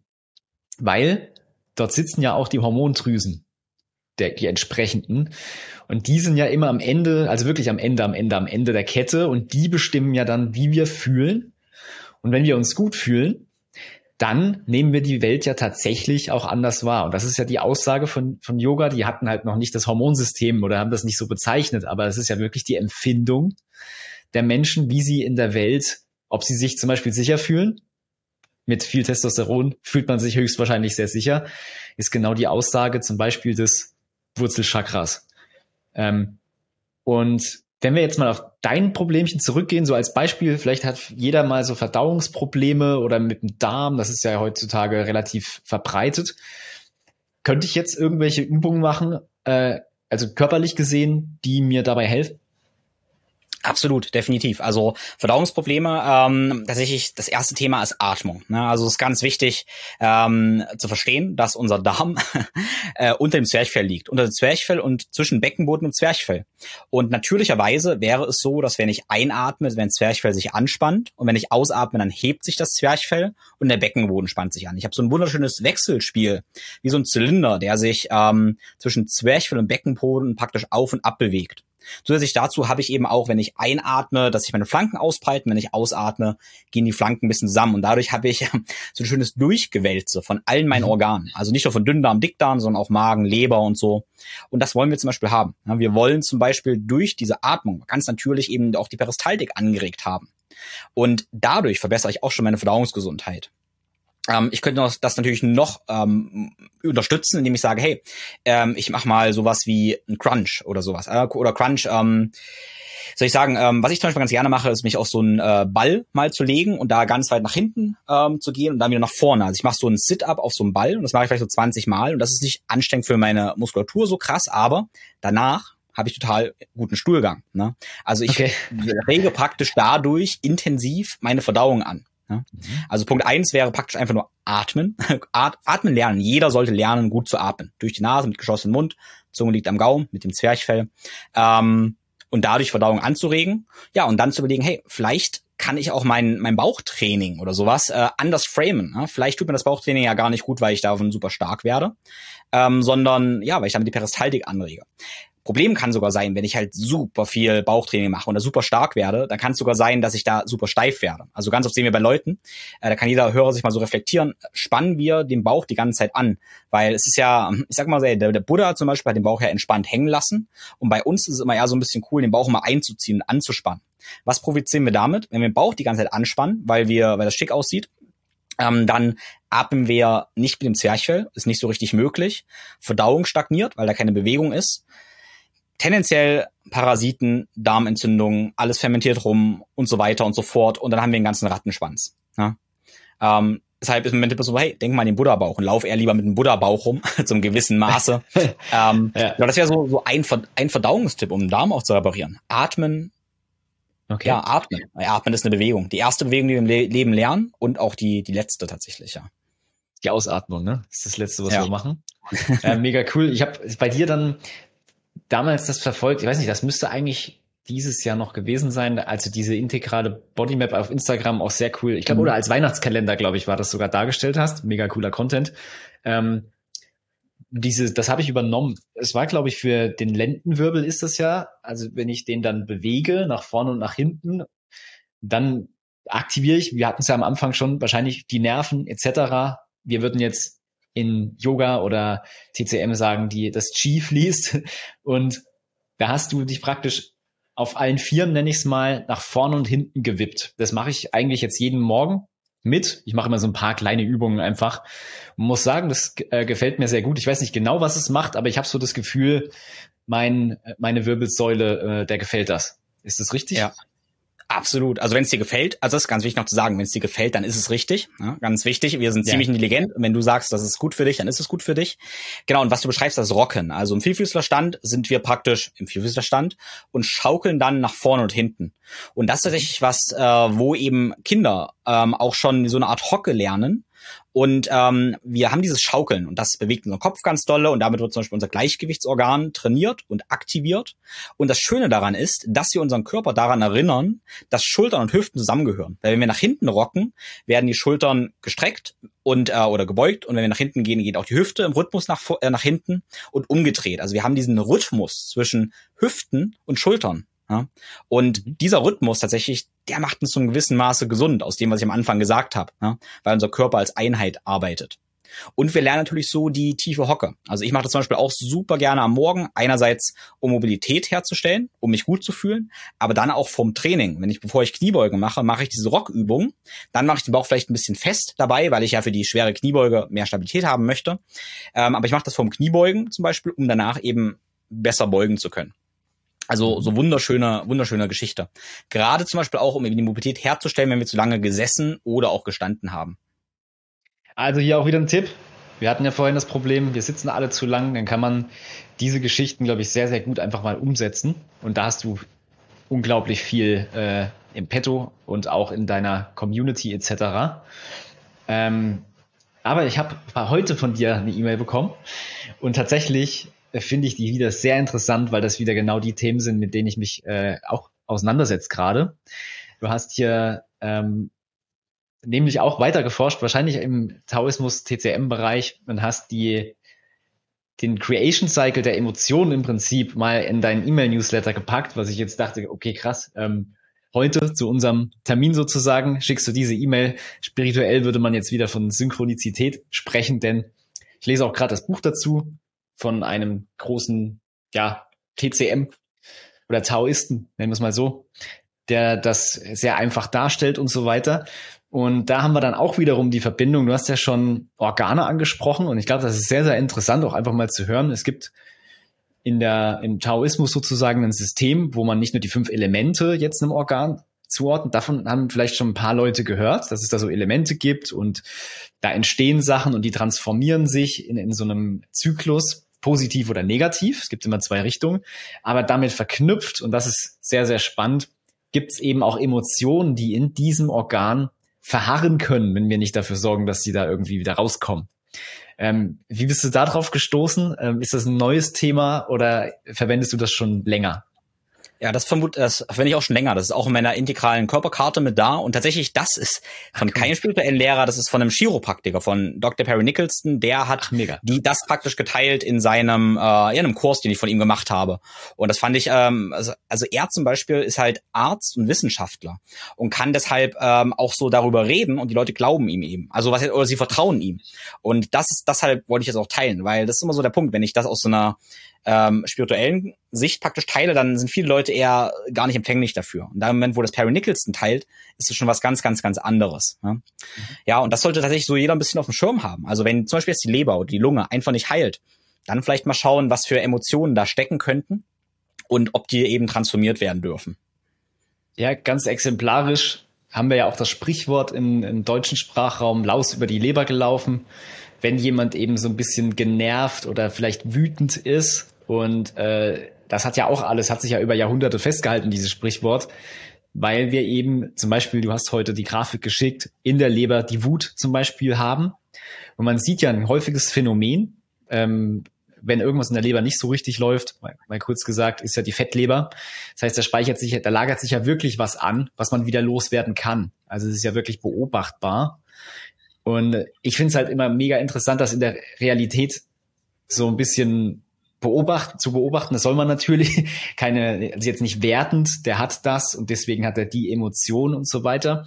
Aber man kann es schon durchaus an der einen oder anderen Stelle mal sehen. Anderes Beispiel, weiß nicht, ob du da vielleicht auch Beispiele in der Realität siehst, sind äh, die, die Nierensteine, Nierenversagen, sind das vielleicht ängstliche Menschen oder haben, haben die tatsächlich eine Angst auch unterdrückt, dass sich die sich dort angelagert hat? Das sind, glaube ich, sehr interessante Zusammenhänge, die man halt einfach erkennen kann.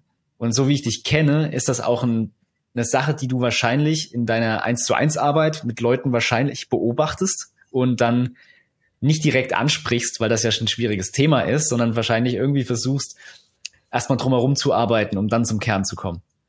Ja, ich muss teilweise das ja gar nicht direkt, ich muss diese Korrelation eben gar nicht, oder der Klientin ähm, gar nicht gar nicht erklären unbedingt. Ich kann einfach sagen, was wir erstmal jetzt machen, ne? an welchen Puzzleteilen wir arbeiten, ohne dass derjenige oder diejenige eben das schon schon so versteht oder so. Und das ist okay. Also zum Beispiel jetzt aus so einer Halswirbelsäule, ne? da ist die Schilddrüse, aber Halswirbelsäule, Schilddrüse steht auch für Kommunikation, die eigene Wahrheit sprechen, die eigene Wahrheit leben. Ähm, und ja, das ist oft ein Thema, dass ich oft sehe, hey, der Hals hat also natürlich selbstverständlich, der Hals kann auch Probleme haben aus biomechanischen Gründen, okay? Aber oft sehen wir trotzdem auch, ja, derjenige lebt eben nicht seine Wahrheit, ähm, hat Halswirbelsäulenprobleme und die Schilddrüse hat Probleme. Und dann äh, muss ich denen ja gar nicht diese Zusammenhänge erstmal so zeigen, aber ich kann sagen, hey, wir nehmen eben machen bestimmte Maßnahmen, die, die Schilddrüse besser funktioniert und machen besondere, äh, besonders viele Übungen eben, um die Halswirbelsäule zu stabilisieren. Und dann gebe ich vielleicht auch nochmal dann die Aufgabe, ähm, wie diejenige sich vielleicht ausdrücken kann. Irgendeine Aufgabe, wo im Coaching sie mir eben schreibt, ja, was oder wie, wie kann sie sich ausdrücken? Vielleicht Kunst, irgendwas, ähm, und das einfach mit implementiert. Ähm, und irgendwann dann, nach einer Weile, da macht es auch so ein bisschen Klick, dann versteht derjenige oder diejenige die Verbindungen. Ähm, aber das muss am Anfang gar nicht sein. Das ist gar nicht der Anspruch, das ist nicht nötig. Es funktioniert sowieso. Yeah. Egal, ob wir es verstehen oder nicht. Das ist ja das, das ist ja der Spaß. Wir müssen das nicht alles verstehen. Ähm, damit es funktioniert. Ja, nee, unglaublich cool. Also hier auch ein, ein riesiges Tool aus taoistischen Bereich, nenne ich es jetzt mal, aber klar, Chiropraktiker wenden das, denke ich, auch schon direkt an, ohne das jetzt erklären zu müssen, wo das herkommt. Hier auch ein cooler Fakt, den du geteilt hast. Wir haben viele auch äh, Hashimoto-Hörer hier dabei. Und auch die Frau Dr. Dorothea Leinung äh, hatten wir hier schon. Und die hat auch gesagt, ja, was steckt denn spirituell vielleicht dahinter bei so einer Erkrankung? Auch sie hat es versucht oder zu ergründen, hat da die Zusammenhänge erkannt. Es sind ja größtenteils Frauen, die es betrifft. Und sie hat es auch, also ja unglaublich viele Klienten betreut, Klientinnen vor allem natürlich dann. Und auch gesehen, dass tatsächlich das, was du gesagt hast, also die Wahrheit aussprechen, für der, der Kloß im Hals, der Kloß im Hals stecken. Ja, haben wir auch wieder ein Sprichwort im deutschen Sprachgebrauch, der sich gehalten hat kann man tatsächlich so beobachten. Und das ist halt auch wieder, wenn wir über Ganzheitlichkeit sprechen und was ist das überhaupt, dann ist es genau das. Wir sehen an jedem Punkt eigentlich so Hinweise, die man zusammensetzen kann. Man kann von ganz vielen Richtungen dran und das große Ganze dann sozusagen bearbeiten.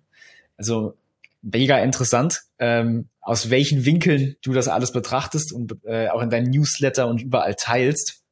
Äh, ich denke, dass wir hier wieder noch äh, sehr, sehr, sehr lange und sehr viele Themen bearbeiten könnten. Ich möchte es aber heute wirklich mal so allgemein halten, dass wir wirklich mal gesehen haben, äh, Ernährung, Bewegung und diese ganzen Themen, die du bearbeitest, die hängen alle zusammen. Du hast die Kraft der Natur nicht nur wiederentdeckt, sondern hast sie eigentlich schon immer gelebt. Dann immer noch mehr. Du machst praktisch immer noch breiter, tust immer noch weitere Tools dazu, um die Essenz zu erkennen. Ich glaube, das hat man heute gemerkt. Das war auch mein Ziel, ähm, hier die Breite mal versuchen, irgendwie darzustellen, was sowas alles betreffen kann. Ich denke, es wird, wird noch ein paar Podcast-Folgen brauchen, um alle Themen von dir mal so ein bisschen anzukratzen. Aber vielleicht ist es an dem Punkt ganz cool zu wissen, wo kann man denn jetzt noch mehr von deinem Content direkterweise genießen? Ich habe gehört, du hast da was Neues aufgemacht dieses Jahr. Ja, ja, definitiv. Und bevor ich aber darauf komme, möchte ich noch ein was sagen, weil mhm. äh, diese Ganzheitlichkeit, ich weiß, die kann eben befordert sein. Man denkt, man hat so viel dazu tun und fühlt sich überfordert. Und das Gegenteil, ich gebe es Ihnen die gegenteilige Idee. Das Schöne ist ja, wir können mit genau einem Ding starten. Und da wir ja alles beeinflussen, müssen wir gar nicht mehr tun. Das heißt, Ganzheitlichkeit ist ja ein Segen. Das heißt, wir müssen gar nicht mehr tun, also ein was tun, weil wir diese Kettenreaktion auslösen. Ähm, das heißt, ich arbeite ja mit Bewegung, mit einer Bewegungsroutine entlang der motorischen Entwicklung, also eine Bewegungsroutine, die so fünf bis zehn Minuten am Morgen dauert. Und da geht es wirklich um Bewegung, um Atmen, Bewegungen, Rollen am Boden für jedes Alter, für jeden Menschen. Und da geht es nicht um diese ganzen anderen Komponenten, weil die werden aber alle damit aktiviert. Also ich habe die so designt, am Vorbild der Natur eben, damit wir eben alle diese Aspekte mit antatschen, ohne dass wir es aber irgendwie wissen müssen. Wir bewegen uns da einfach durch und das ist eben die Einladung an den Hörer. Vielleicht probiert das mal aus. Probiert das mal für zwei Wochen am Stück aus, äh, die Bewegungsroutine und schaut, was sich verändert. Ob sich organisch, ähm, strukturell, muskulär, emotional, energetisch, im Schlaf was verändert. Wir sehen alles Mögliche, weil wir eben alles damit beeinflussen. Also Ganzheitlichkeit ist in diesem Sinne ein, ein Segen und kein Fluch. Genau, und jetzt hast du aber schon die, die Überleitung gemacht, ähm, genau, weil ich habe, erstmal hast du mein Newsletter erwähnt, wo ich natürlich jeden so einlade. Ähm, aber ich habe auch eine Community gegründet oder eine Plattform, was ich mir wie ein Zentrum vorstelle. Also meine Think, Think Flow Grow Community. Und das ist praktisch ein Zentrum mit der Idee, wir haben da einmal ein Forum, wo wir diskutieren können, wo die Hörer oder die, die Teilnehmer praktisch einfach Fragen stellen können, sich vernetzen können. Wir haben den Aspekt Tribe, Community, weil das ist wichtig für die Umsetzung. Wir sind soziale Wesen. Aber wir haben eben auch Räume, wo ich eben regelmäßig Webinare und Masterclasses gebe, die man äh, eintreten kann. Ich habe da auch meinen Premium-Podcast-Feed, den man abonnieren kann. Das ist wie ein anderer Raum, in dem man eintritt. Und dann gibt's eben zum Beispiel die Turnhalle, wo man mit mir regelmäßig live Mobility-Sessions machen kann, Morgenroutinen machen kann. Und so geht man in dieses Zentrum rein und hat eben diese verschiedenen Angebote, die man dort eben eben nutzen kann. Aber der Einstieg, wie gesagt, ist die ThinkFlow Go Community mit dem Ziel, dass praktisch die Teilnehmer irgendwann wieder die Experten für ihren eigenen Körper und Geist werden. Ja, cool. Also ich habe dann den ganzen Blumenstrauß praktisch, egal ob ich jetzt mal live mit dir ähm, was machen will oder ein Event vor Ort machst du ja auch mit Menschen sozusagen. Oder äh, deine ganzen anderen Inhalte dort gebündelt findet man eben auch. Deswegen ist, glaube ich, ein cooler Einstieg. Da kann sich jeder was raussuchen. Äh, wo finde ich das? Äh, unter welcher Adresse? Ja, also am besten geht man erstmal auf meine Webseite www.thinkflowgrow.com und von da aus kommt man dann zur Community. Genau, und ja. wenn man direkt äh, zur Community gehen will, dann geht man auf thinkflowgrow.circle.so. Ich hoffe, das stimmt, aber das verlinken wir sicher in den Show Notes. ja, genau, wir verlinken das. Also es gibt keine kurze Domain, wir, wir packen ja. das hier unten rein. Ein Klick genügt. Und dann äh, sehen wir uns da übrigens auch. Ich bin da auch mit dabei, guck mir das alles immer sehr gerne an. Hab mich auch äh, für eine Veranstaltung angemeldet. Bin da also auch schon sehr, sehr gespannt, äh, was es da so zu erleben gibt. Und auch an der Stelle, also erstmal auf jeden Fall, um das nicht zu verpassen, in die Community ist ja auch kostenlos. Also der ähm, unglaubliche Empfehlung. Auch auf Instagram bei dir bin ich sehr gern unterwegs. Da wird auch sehr viel coole Sachen geteilt. Äh, und wenn jetzt jemanden interessiert, wir haben ja schon bei dir drei Podcasts gemacht, äh, ellenlang über Vitalpilze und wie es bei uns äh, zu unserer Story und ganzheitlich kam. Jetzt haben wir das natürlich einmal rumgedreht. Da kann jeder gerne auch den Podcast sich anhören. Da gibt's also wirklich Langformate, wo Tim sehr tief auch in Themen reingeht. Und vielleicht nochmal so eine letzte Frage weil wir kommen ja jetzt hier eigentlich äh, aus dem Vitalpilzbereich und ich kann mich dran erinnern, du kanntest Vitalpilze ja schon ein gutes Stück vor uns. Vielleicht kannst du mal erklären, was war so dein erster Kontakt mit Vitalpilzen, falls du das noch dich noch erinnern kannst und äh, wann hast du uns sozusagen entdeckt? Kannst du das irgendwie in so einem Zeitstrahl definieren? Zeitstrahl ist äh, schwierig. Ich denke, ähm, das ist ja eben kein Vitalpilz, aber Adap äh, Adaptogene war das Thema Ashwagandha, ja. was Ashwagandha hat wahnsinnig gut für mich funktioniert als Adaptogen und über die Welt der Adaptogene. Ich denke, vor ungefähr sechs, sieben Jahren habe ich dann auch Vitalpilze kennengelernt. Und dann habe ich irgendwann Cordyceps kennengelernt, dann äh, yes. nach Ashwagandha. Und da war ich auf irgendeinem Summit gewesen, wo ich Cordyceps auch gesehen habe, so diese ja getrockneten Raupen praktisch. Und die habe ich auch gekauft und ja, war hin und weg. Von der Energie und von der Wirkung, also Cordyceps mein absoluter Lieblingspilz tatsächlich, merke ich super krass. Äh, nehme ich tatsächlich fast täglich und habe ich auch vor dem Interview jetzt gerade tatsächlich euer Flüssigextrakt genommen. Also danke dafür. Yes. das habe ich auch genommen. Äh, Heritium auch sehr schön für den Fokus. Mega gut. Ähm, das heißt, du hast, ich kann mich dran erinnern in dem Podcast, das könnten wir hier vielleicht auch nochmal teilen, du hast sogar die Pilze, den Cordyceps direkt gegessen, ne? Ja, genau, ja. Hm. Äh, das ist das ist schon mega krass. Das habe ich zum Beispiel nicht getan. Ich habe den als Pulver etc. auch schon probiert. Hat mir wirklich nicht so zugesagt. Du nimmst auch die Pulver pur, hast du mal ja. gesagt. Dir, dir macht das überhaupt nichts aus. Also da ist auch ein großer experimentierfreudiger Geist hier, den wir hier vor uns haben. Ähm, wie hat das geschmeckt, Cordyceps so zu kauen? Ähm, weißt du das noch? Erstaunlich, ja, erstaunlich gut. Also so leicht, äh, ja, pilzig, nach wirklich nach getrockneten Pilzen. Ich mag den Geschmack. Also ich mache das ja eigentlich wegen der Aufnahme nicht mehr, weil ich ja weiß, okay, ähm, es ist nicht optimal extrahiert und so. Aber ich finde es tatsächlich super, super lecker, ja. Das muss ich unbedingt probieren. Ähm, ist natürlich wahrscheinlich mit einer kleinen Überwindung verbunden. Es ist ja eine, eine, ein Raupenpilz. Also wer Cordyceps in der typischen Form kennt, wir verwenden keine Raupen. Wir können das anders kultivieren. Aber im Himalaya oder auf dem Himalaya äh, Gebirge etc. Tibet, da findet man diese kleinen Raupen, wo der Pilz sozusagen die Raupe befallen hat und Tim hat das einfach mal probiert, mega geil.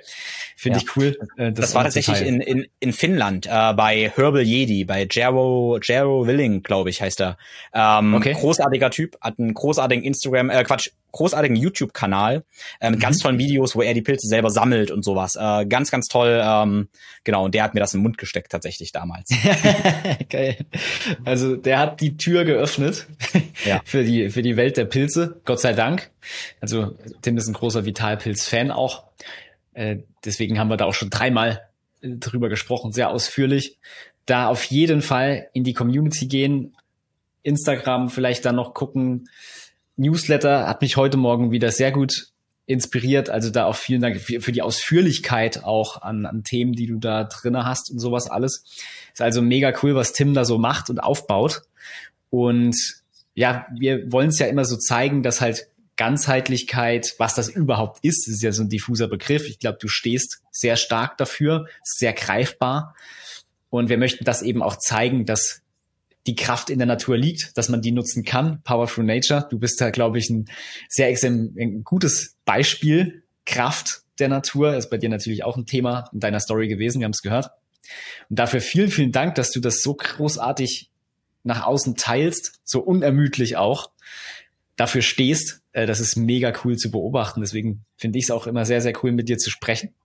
Es war ein sehr, sehr schönes Gespräch. Wir werden noch wahrscheinlich viele weitere haben.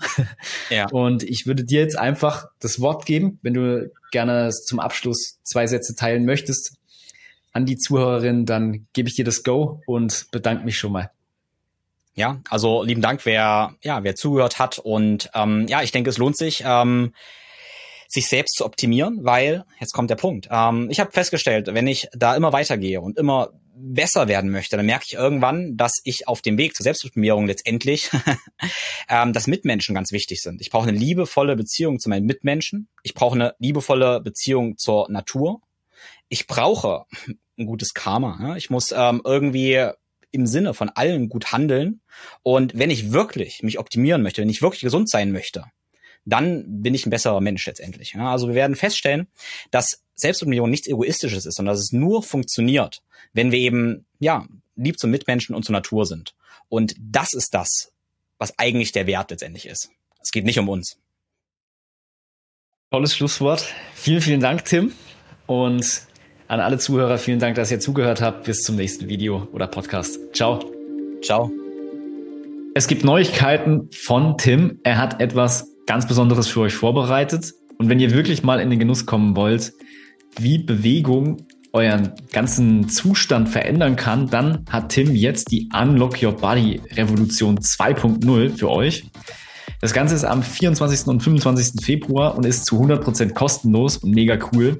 Ich durfte vorab, das war schon vor ein paar Monaten, verschiedene Übungen aus diesem Kurs testen und ich kann auf jeden Fall sagen, super, super cool. Ich erinnere mich an eine Übung, wo ich auf dem Boden lag und nur ganz kleine Bewegungen machen musste und ich danach super, super entspannt war. Also ihr müsst es unbedingt ausprobieren, gerade auch, weil es kostenlos ist. Also jetzt schnell anmelden und dann geht es darum, dass du die wahren Ursachen von Schmerzen und Blockaden erkennst. Du kriegst ein sehr tiefes, wie du jetzt auch im Podcast mitbekommen hast, und ganzheitliches Körperverständnis. Das finde ich sehr, sehr, sehr außergewöhnlich ist bei Tim. Er hat einen unglaublichen Erfahrungsschatz und du wirst ganz, ganz viel Neues lernen. Es gibt dann sozusagen effiziente Bewegungsroutinen, die du immer mal wieder in deinen Alltag einbaust, um dich eben körperlich, mental und emotional ausgeglichen zu fühlen. Und das kann ich zu 100 Prozent bestätigen. Man macht wirklich fünf Minuten bis zehn Minuten einfachste Übungen und auf einmal fühlt man sich total entspannt und der Stress ist weg und wir wissen, wie wichtig das ist. Du lernst dann auch, wie du die Signale von deinem Körper ähm, ganz anders deuten kannst oder überhaupt deuten kannst und du kriegst ein neues Vertrauen in dein Körpergefühl. Das Ganze ist kostenlos, 24. 25. Februar von 10 bis 14 Uhr.